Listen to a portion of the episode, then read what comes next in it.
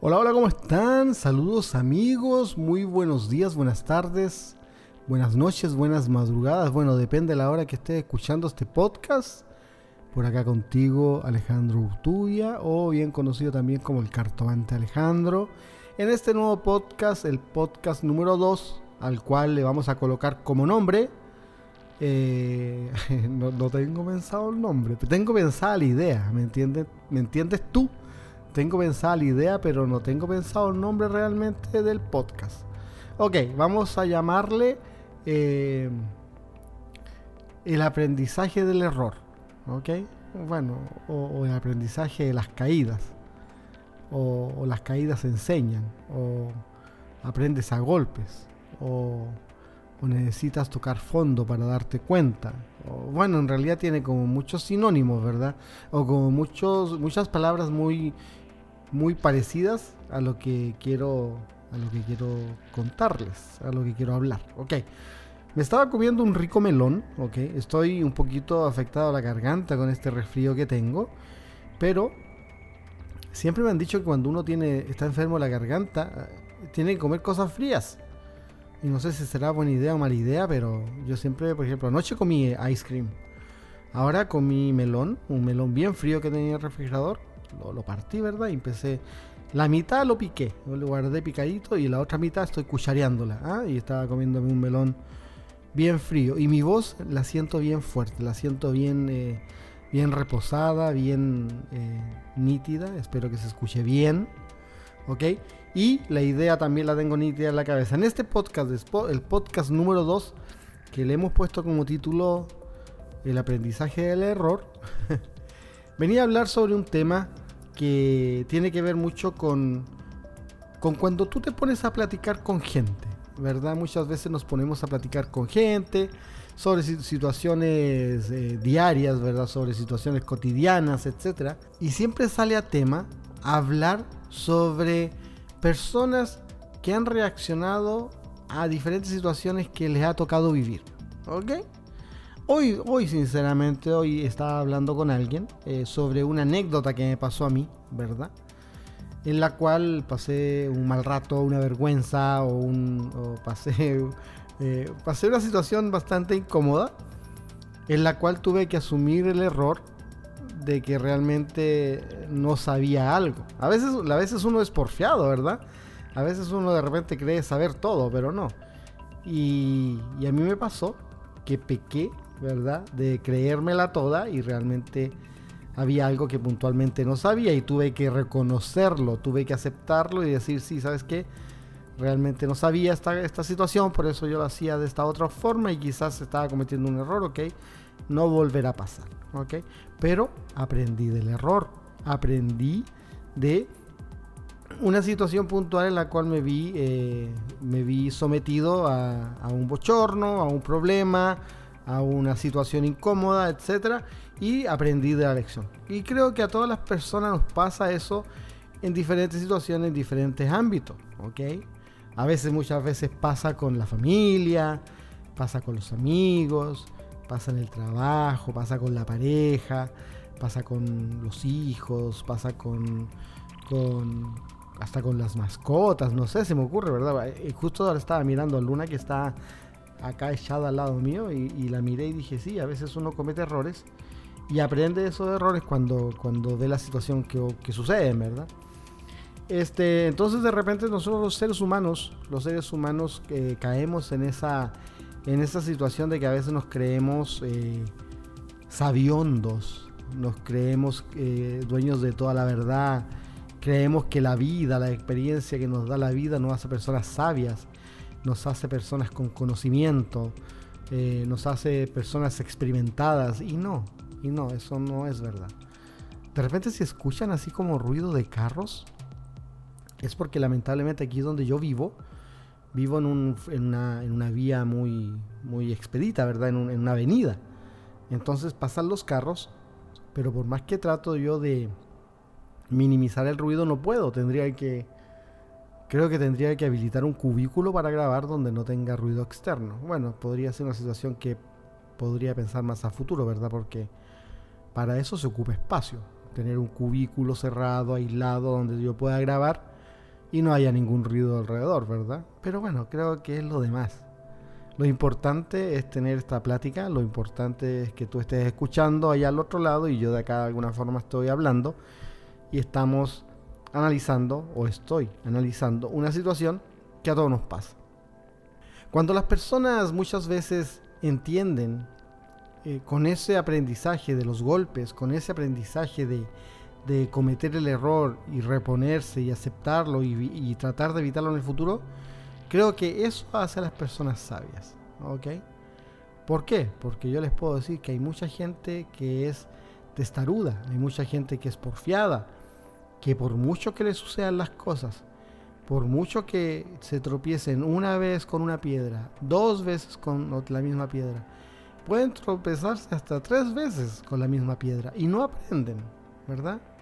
no aprenden. Entonces, ¿dónde va el mensaje? Muchas veces tenemos que ser personas humildes. Muchas veces tenemos que aceptar que somos personas imperfectas. Creo que nadie es perfecto. Entonces debemos aceptar que somos personas imperfectas y tenemos que aceptar cuando cometemos un error que lo hemos cometido y que tenemos faltas y que debemos de aprender de esos errores que cometemos. Cosa que en un futuro, ¿verdad? No volvamos a cometer el mismo error y nos ahorremos quizás un mal rato, quizás una pérdida, quizás una discusión, quizás un regaño. Entonces, las personas debemos aprender de los errores y tratar de remediarlos. Así también como tenemos que tener la capacidad de hacer saber a otras personas cuando están equivocadas. Y eso también es un punto que cuesta entender, que cuesta llevar a cabo y que cuesta eh, ejecutarlo o proceder. ¿Ok? ¿A qué me refiero con eso? Que muchas veces, y, muy significativamente esto pasa con los niños, ¿verdad? Muchas veces cuando un niño comete un error, o comete una falta, o comete alguna equivocación, muchas veces nuestra reacción primera es regañarlos, es llamarle la atención, es pegarle un grito, es casi asustarlos, ¿verdad?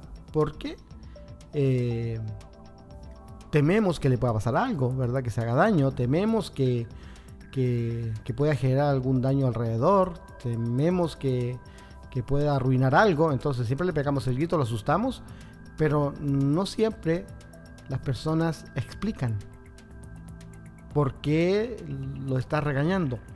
No siempre se toman el tiempo para enseñarle qué podría pasar si, si hubiese seguido haciendo lo que estaba haciendo. ¿Qué puede pasar si él realiza tal acción? ¿Cuáles serían las consecuencias? ¿Cuál sería el daño que le pasaría? Creo que muchas veces los niños, por ejemplo, son esponjitas, ¿verdad? Que siempre absorben todo lo que tú le dices. Si tú ves que un niño anda jugando con un, con, por ejemplo, con un cuchillo, y tú temes que se pueda cortar. Hoy en día tenemos tantas herramientas eh, audiovisuales que sería muy fácil poder mostrarle al niño, mira, esta persona se hizo una herida y mostrarle una foto, ¿verdad? De una herida. Si tú juegas con este cuchillo te vas a herir, te va a doler, te voy a tener que llevar al hospital, te van a coser con una aguja, te van a poner puntos y te va a doler mucho y no vas a poder mover tu dedo o tu mano. ¿verdad? Si el niño anda jugando con un enchufe, explicarle que le puede dar la corriente, que, se puede quemar con la corriente, que, se puede morir. Y de alguna forma quizás buscar la forma de hacerlo entender que eso es malo, ¿verdad? Eso es malo. Pero necesitamos eh, dar a entender a la persona cuál sería la consecuencia de su error. Y es lo mismo en los adultos. A pesar de que no somos niños, a pesar de que somos personas grandes, que podemos pensar, podemos eh, analizar y podemos eh, de alguna forma llevar más fácilmente una situación, eh, tenemos mayor poder de entendimiento, comprensión.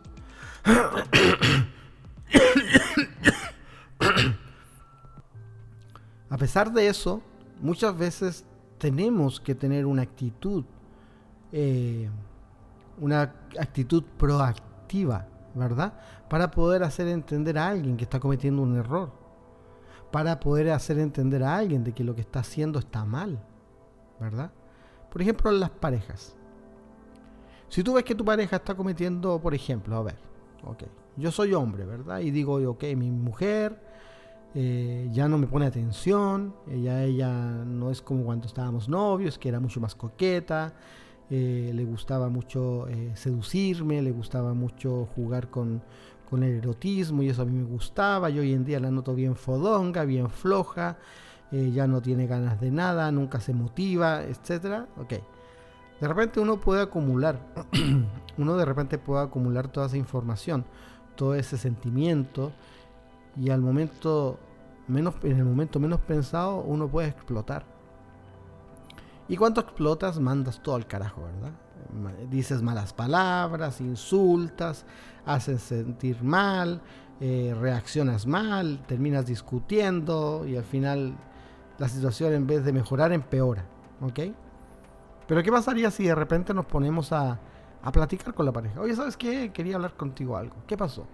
No, es que sabes que nosotros ya llevamos tanto tiempo juntos y yo noto que con el pasar del tiempo nuestra relación se ha ido enfriando. Nuestra relación ya no es la misma de antes. Las cosas han cambiado, eh, tú ya no te motivas como te motivabas antes, ya no me provocas como me provocabas antes, ya la lujuria ha bajado, ya no hay tantas ganas, ya no lo hacemos tantas veces como lo hacíamos antes, ¿verdad? Bueno, hablando de algo netamente sexual, quizás, ¿verdad? Pero esa plática, esa conversación puede ayudar. Hay una moto por ahí. Puede ayudar a, que la, la, situación cambie. puede ayudar a que la situación cambie.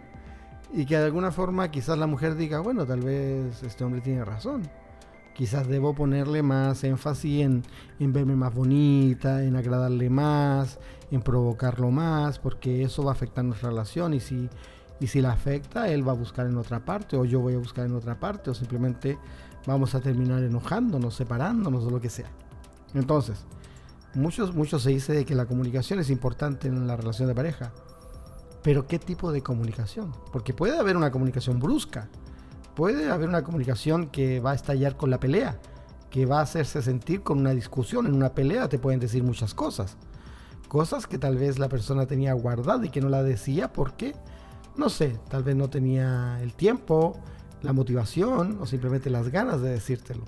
Mi garganta ya está fallando, necesito más melón. Entonces, eh, eso, esa comunicación de la cual estoy hablando, esa comunicación a tiempo, esa comunicación correctiva, esa comunicación proactiva, nos evita volver a cometer errores, eh, nos evita volver a cometer errores, ¿ok? Nos evita volver a, vivir situaciones que ya hemos experimentado. Por eso debemos, debemos aprender del error. Debemos aprender del error, analizarlo, hablarlo, ¿verdad? Cuando es una situación de dos personas o si es una, una situación propia, ¿verdad? Analizar el error, tratar de evitarlo, aprender de él, no sentirse mal. Nunca te sientas mal cuando alguien te, cuando alguien te critica algo. Bueno, que hay críticas constructivas y destructivas, ¿verdad? Eso yo lo sé. Pero nunca te sientas mal porque alguien te dice algo. Asúmelo como un favor. Asúmelo como un, un, espaldarazo. Es como que dijera, ¿sabes qué? Esto lo estás haciendo mal. Pero me importas, por eso te lo digo. Si no me importaras, me valdría madre y sigue cometiéndolo hasta que te pase lo que tenga que pasarte, ¿verdad? Pero si alguien te dice, ¿sabes qué? Esto lo estás haciendo mal, corrígelo, no lo tomes a mal. Asume como que esa persona te tiene aprecio, te quiere y quiere lo mejor para ti, quiere que aprendas del error y seas mejor persona. Bueno, eso era lo que quería hablar hoy día. Mi garganta ya se me está jodiendo, necesito más melón helado, ¿ok? Más melón frío. Y nada, simplemente quería despedirme. Espero que, espero que te guste este podcast número 2. Eh, no se te olvide suscribirte a mi canal acá, el Cartomante Alejandro.